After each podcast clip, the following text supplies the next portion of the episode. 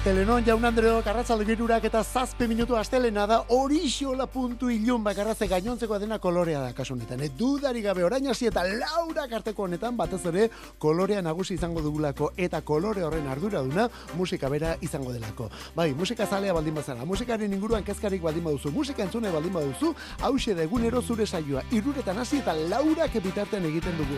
Arratzaldero, iruretatik lauretara hori zuzenean.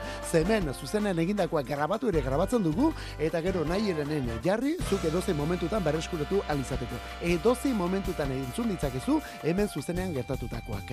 Eta bueno, gero zure mezuak, zure proposamenak eta iritziak beti bezala WhatsAppean 6 sortzi sortzi 666 000 sortzi sortzi 666 Hau da gure taupada elektrikoa. Mikel Olazabaleta biok prest, zuere bai, bagoaz orduan lehen pauso ematera. Eta kantu honeko nela entzun da, laurogeiko amarkadako abesti bat ematen du, baina ez, hogeite irukoa da, bi mila eta hogeite irukoa. Nation of Language irukaren kantu berria, too much enough.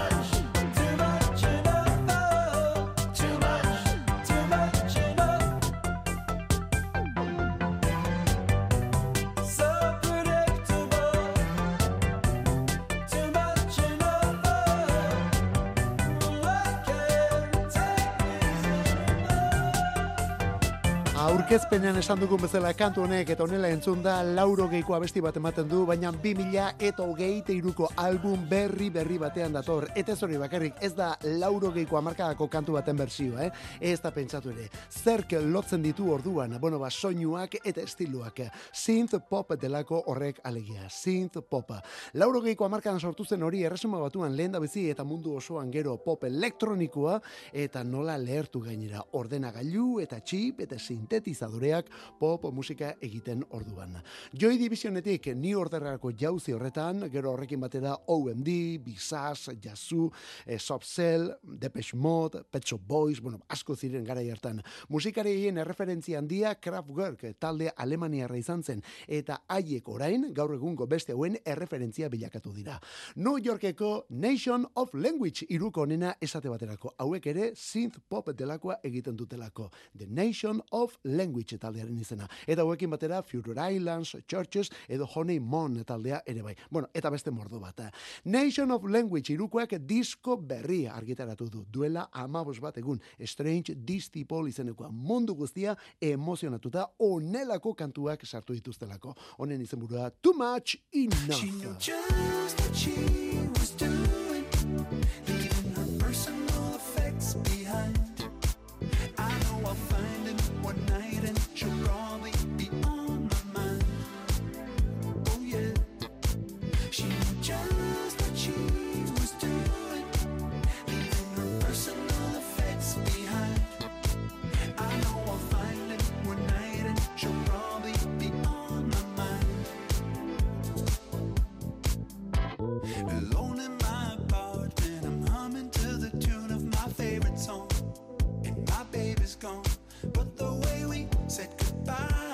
Tell she wasn't into moving on. Look now, phone charger, that's not mine.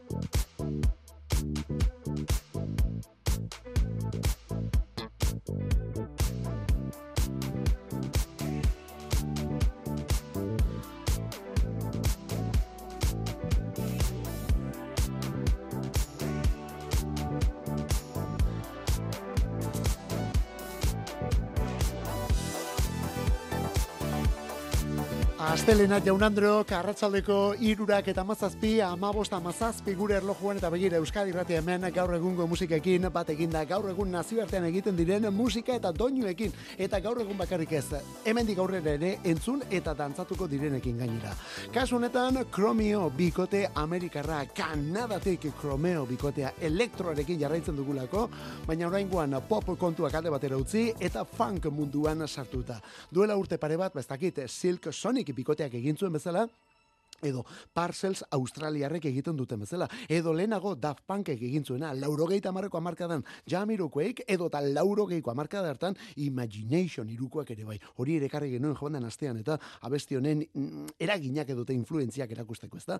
Funk elektroniko dantzagarri eta benetan koloretsua orduan. Personal Effects hori da abesti berri honen izena. Joan den astekoa da, eta bere videoklip ere deigarria dela esango dugu. Eta horrekin, zer eta disko oso baten aurrerakin lanak egiten ari den pieza. Adult Contemporary, hori izango da diskoa. Adult Contemporary, amalau kantu ekarriko ditu, eta honelako amalau pista berotzaile esango dugu. Hauek ez dutelako pista sutan jartzen, baina berotu berotzen dutelako. Personal Effects, taldearen izena Chromio. Sufian Stevens jaunak aurten bikotek ideak aldu du eta berari disko oso bat eskeniz despeditu nahi izan du gainera. Javelin. If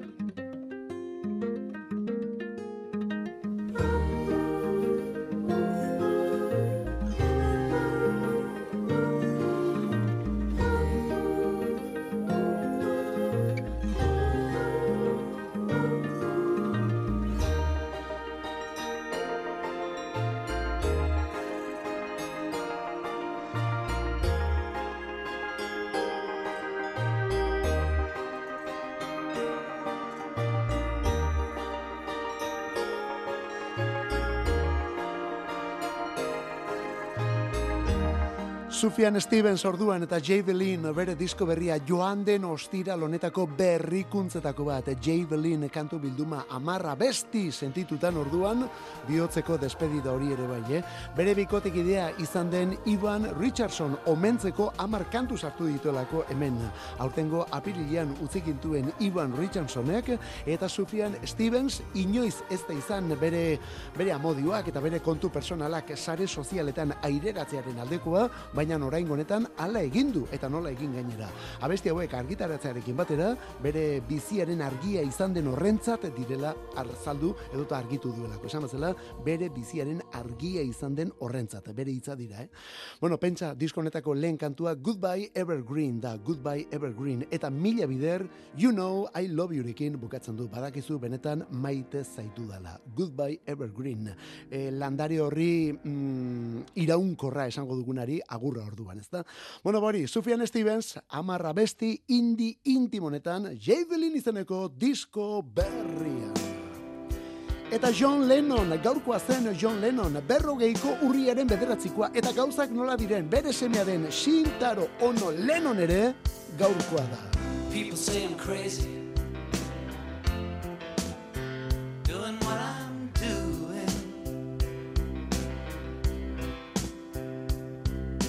They give me all kinds of warnings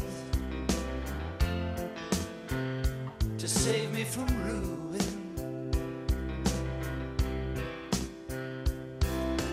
When I say that I'm okay, well, they look at me kind of strange. Surely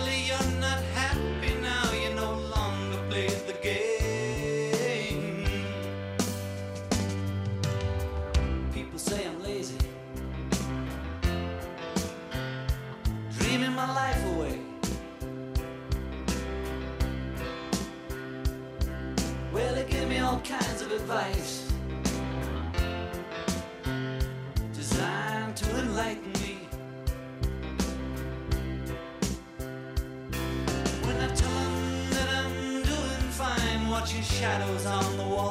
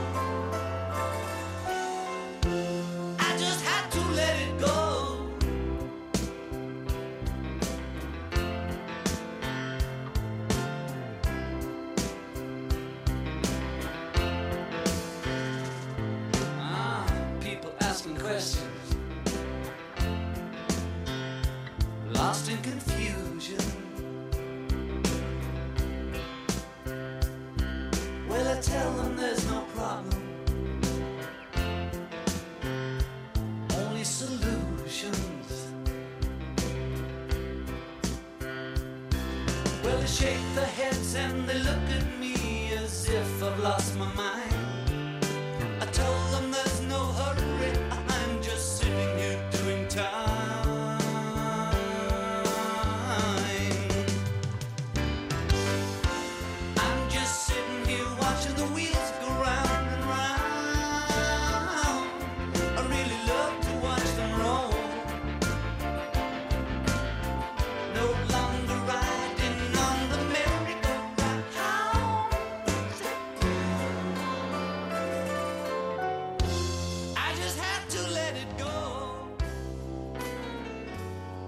John Lennon eta Joko Ono, mila beratzerun eta lauro gehieta bateko Watching the Wheels izeneko kantonetan. Abesti hau Lennonek seme alabakazteko beren lanpostuak uzten dituztenen inguruan idatzi zuen. Berak ere hori egin zuelako musika utzita egon zen, hain zuzen ere Shin Taro Ono Lennon jaio zenean. Shin gainera kontuz, iruro gehieta amabosteko urriaren bederatzean jaio zen. Hau da, aitak hogeita amabost urte bete zituen egunean, biak egun berekoak. Gaurko egunez, biak orduan.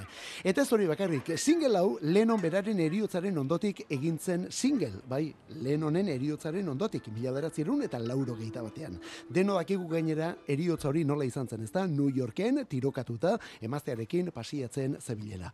Ba begira, single honen azalean ere biak ageri dira hiri horretan kaleetan pasiatzen. Senarra eta emaztea. Ez hori bakarrik, eh? single honen azaleko argazki hau Paul Gorish jaunak egin zuen. Hau da, John Lennon gero bere hiltzailea izan zen Mark David Champany, hain zuzen ere, si- eh, Double Fantasy disko sinatzen argazki hori atera zuen argazkilari berak. Bakigula komplikatu xamarra dela, baina hala da, eh? Hau da, John Lennon erail zuenari disko bat sinatu zion aurretik John Lennonek, eta argazki hori atera zuenak egin zuen single honen argazkia ere. Bueno, bare, dena egun berean orduan, bai. Aita eta baita seme ere. Aita berrogeikoa, semea berriz, irurogeita ama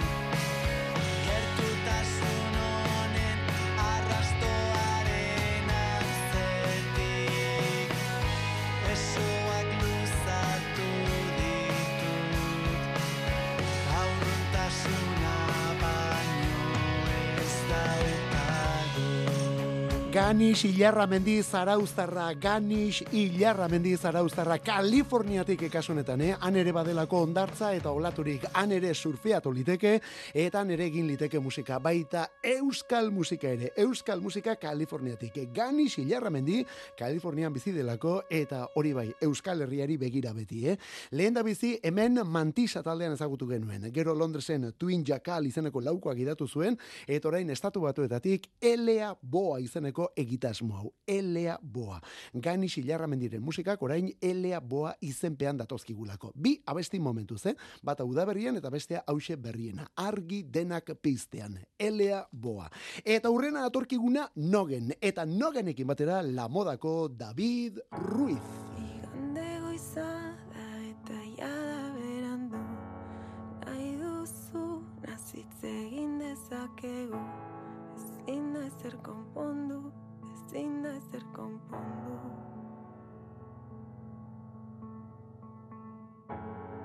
Bitan zatitu urteak galdu ditut Eskua jarri hotza gola sentitu. Zer ez aitzultzen, ezakit nola lotu. Itzalak hartu berriro argi orain ez dago ezer utzi nuen tokia Gauaren bidaia guztiek Ametxe eta mamuek Beti uzten haute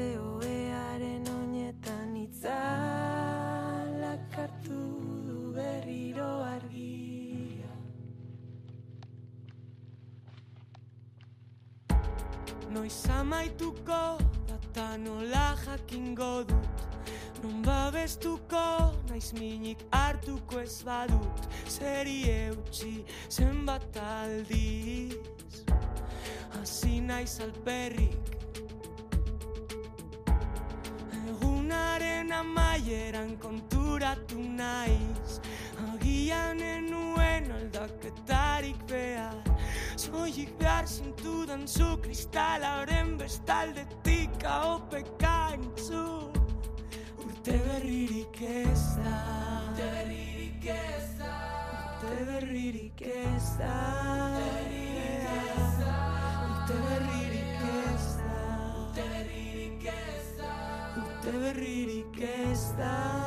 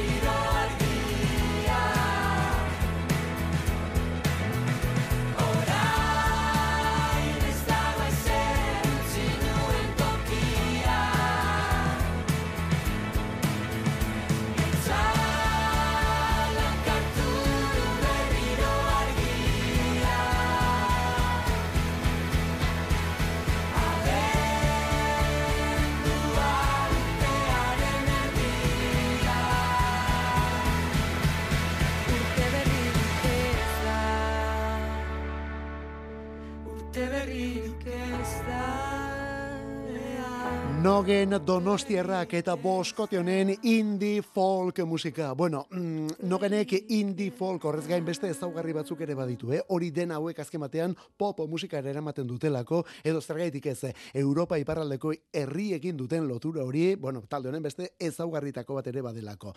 Disko eta abesti bat baino gehiago izendatu dituzte hizkuntza horiek erabiliz Finlandiarrak, Danimarkakoak etorrelakoak, ezta? Oraingoa Aben Circle izenpean datorkigu Danimarkatik orduan Aben Circle. Album honetan beren lehen abeslaria izan zen Ane Negeruela ere berreskuratu dute. Ez hori bakarrik, eh, honez ja honez honez gero ja badakizulako Ane falta izan den bitarte horretan beraiekin aritu den Eider Saezek ere bakarbideari ekin diola. Beraz kasu honetan mundu guztia lanean ari da. Nogen eta Aben Circle hori da eta honekin lehen aurrerakina abendua izeneko abestia. Eta hemen beraiekin batera la moda taldeko kantaria, la modako kantaria David Ruiz. Bueno, badakizu mutila izatez burgoskoa da. Bueno, burgoskoa da, baina euskerarekin ere aurretik ere izan du loturarik esate baterako gorka urbizurekin ere aritu izan direlako. Gorka urbizu. Ate guztiak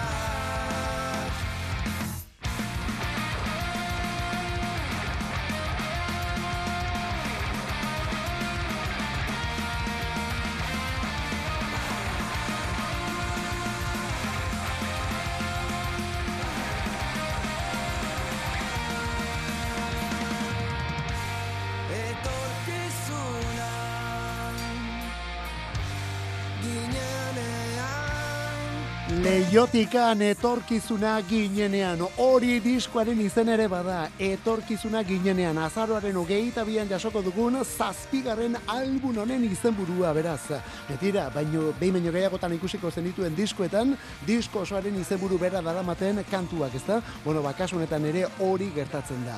Etorkizuna ginenean, disko oso bat delako, eta kantu markatu hau ere, ala delako, hemen entzun duguna beste hau ere, etorkizuna ginenean. Gorka Urbizu da diskontako ekoizlea eta abesti honetan kolaboratzen duenetako bat ere bai Gorka Urbizu. Ez hori bakarrik, pieza hau idatzi eta oparitu duen ere berea da. Berea delako kantua Gorka Urbizurena da etorkizuna ginenean abestia. Punk rock melodikoa lekun berrikoaren eskutik eta honekin zoratzen mundu guztia, zoratzen jarraitzaileok eta batez ere leiotikan taldekoak. Zeona etorkizuna ginenean. Kantu kontari. Musikarik ez dadila falta Euskadi erratiko arratsaldeetan. Ordubeteko saioa proposatzen dizugu astelenetik ostiralera, iruretan hasi eta laura karte. Eta gero, edozein momentutan podcastetan berreskuratzeko aukera. Kantu kontari. Euskadi erratia. Bueno, zenolako kantua, irurak eta hogeita emeretzi, gaurko egunez, bi mila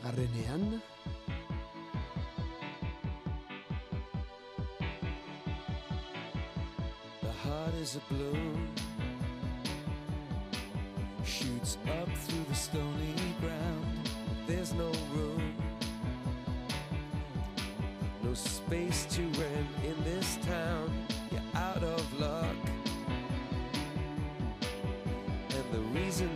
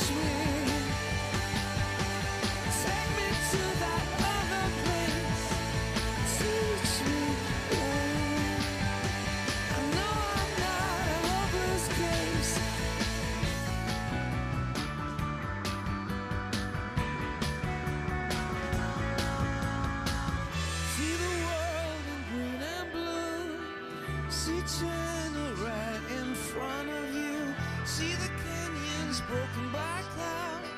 See the tuna fleets clearing the sea out. See the bedroom fires at night.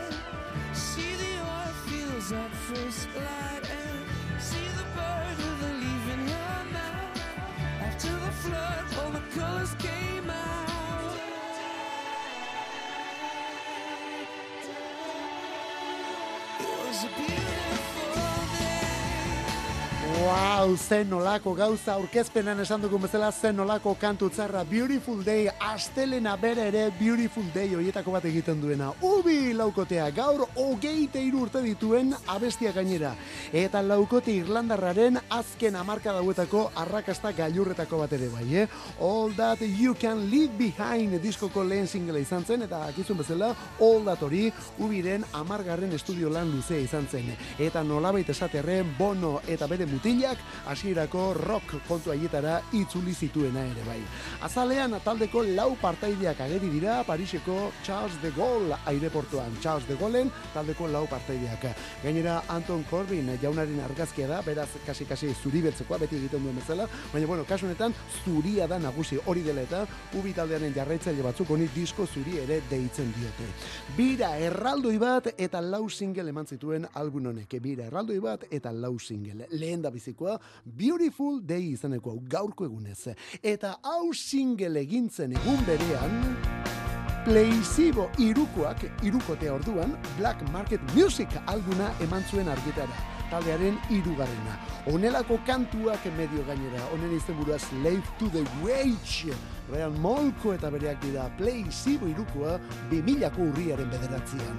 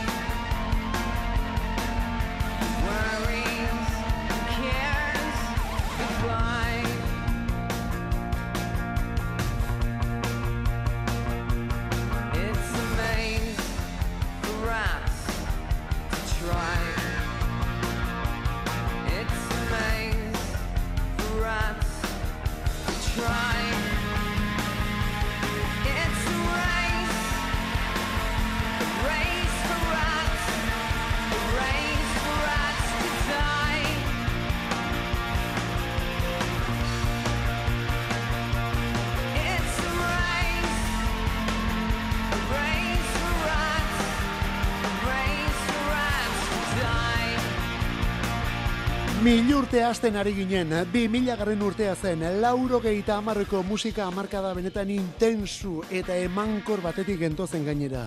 Amarkada eta mende eta mil urte berria estrenatzea tokatzen zen bi mila garren urtean. Ubiren eskutik Beautiful Day gaurko egunez. Eta egun berean, hau da duela hogeita hiru urte, Placebok Black Market Music albuna argitaratu zuen. Taldearen hirugarren estudio lan luzea. Honelako kantuak bertan, eh? Slave to the Wage, paregabe hau, honekin batera Special K, Black Eyed eta horrelakoak. Hori dena 2000ko urriaren bederatzean. Eta handik urte betera, 2000 eta batean alegia, bueno, orduan ezagutu genuen beste talde hau, The Strokes boskotea, Someday egunen batean. Is this it, hau alda dena, bai horixe, hause da dena, eta nolako diskoa kasu honetan ere. In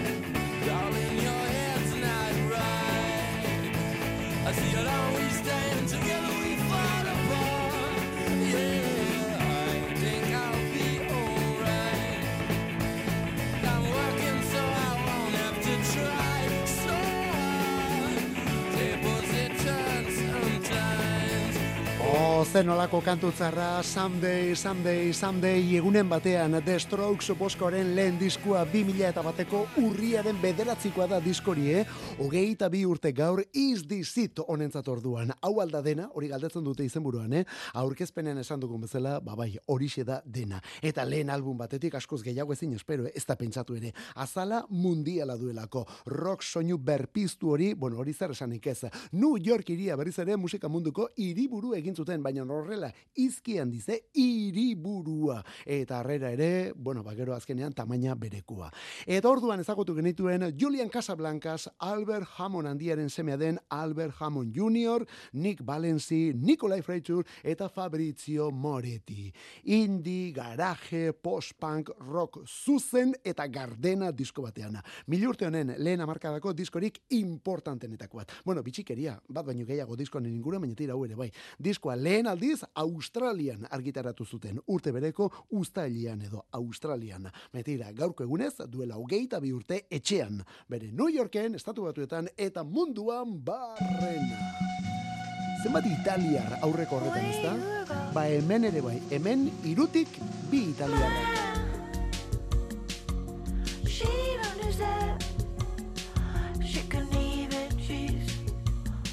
She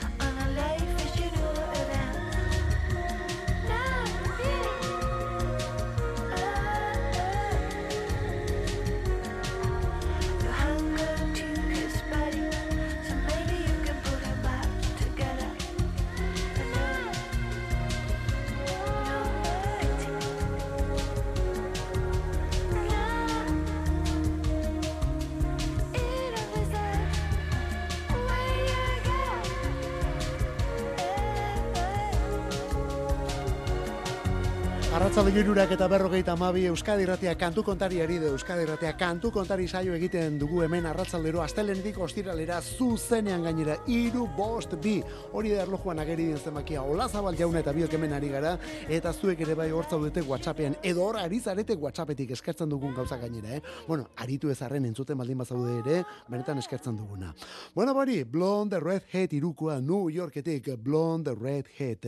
Eh, ilegorri ilioria edo horrelako zerbait, eta aurre honetan hiri bereko beste talde klasiko bat ekarri dugu, The Strokes boskotea, lehen diskoaren urte aurrena dela eta eta The Strokesen Italia rabizenak nagusi direla esan dugu, ezta? Bueno, ba, beste iruko berri honetan, zer esanik ez, hemen irutik bi italiarrak direlako. Anaiak dira gainera, eta bikiak, peiz anaiak alegia, Amadeo eta Simone. Hala ere, irukori, baina banda batez ere gidatzen duena, Japoniar jatorria duen emakume Amerikar bat da. Bere izena, Kazu Makino, Kazu Makino. Musika asko nahazten ditu talde honek, dream pop eta soinu elektronikoak bezala rock garratza ere bai, etorri lotuta abanguardia. Irailaren hogeita bediratzean argitaratu dute disko berria Sit Down for Dinner izenekoa, beren amargarrena. Bai, bai, amargarrena. Hau ez da gaur goizeko talde bat, eh? amargarren diskoa dute. Mundu guztia emozionatuta daukate gainera lan honekin neska mutil hauek beren afaltzeko gonbitearekin mundu guztia emozionatuta. Sit Down for Dinner, Blonde Redhead. Horiek erdi berriak esango dugu. Berri berriak beste hauek. Mostly it feels like a waste. So much laughter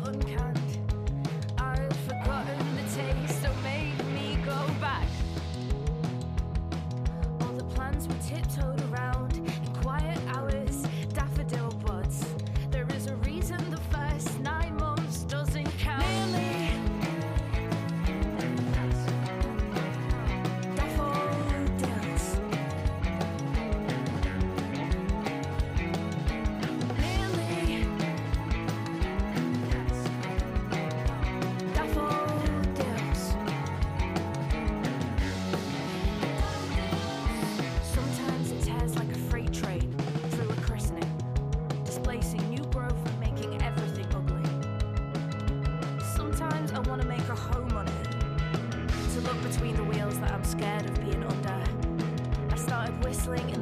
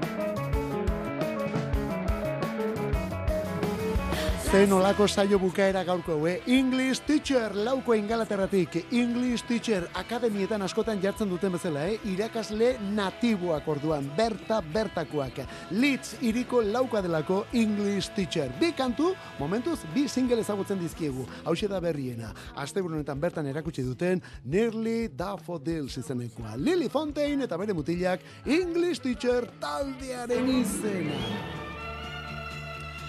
Eta nola ez, gaur bukatzeko zorionak Franz Gall kantari frantziarrari. 2018an zendu zen, baina bere izatez gaurkoa zelako. Mila beratzi irun eta berrogeita zazpiko urriaren bederatzikoa. Irurogeita amasei behar zituen gaurre. Joan den mendeko frantziar kulturaren ikonoetako bat. Musikan batez ere, baina hor egin zituen lanez gain, aktore eta modelo lanengatik ere bai. Pupe de Zir, Pupe de Son, edo Ela, Ela, Ela kantua, Serge Gainsbourg, Michel Berger, edo zergaitik ez, Atenu baten izeneko pieza mundial hau ere bai. Kaso honetan, Paul Moriatek moldatuta irurogeita bostean, baina berez emakume honek ospetsu egindakoa. Gaurkoa zen, babu, gaurkoa zen, Franz Gall.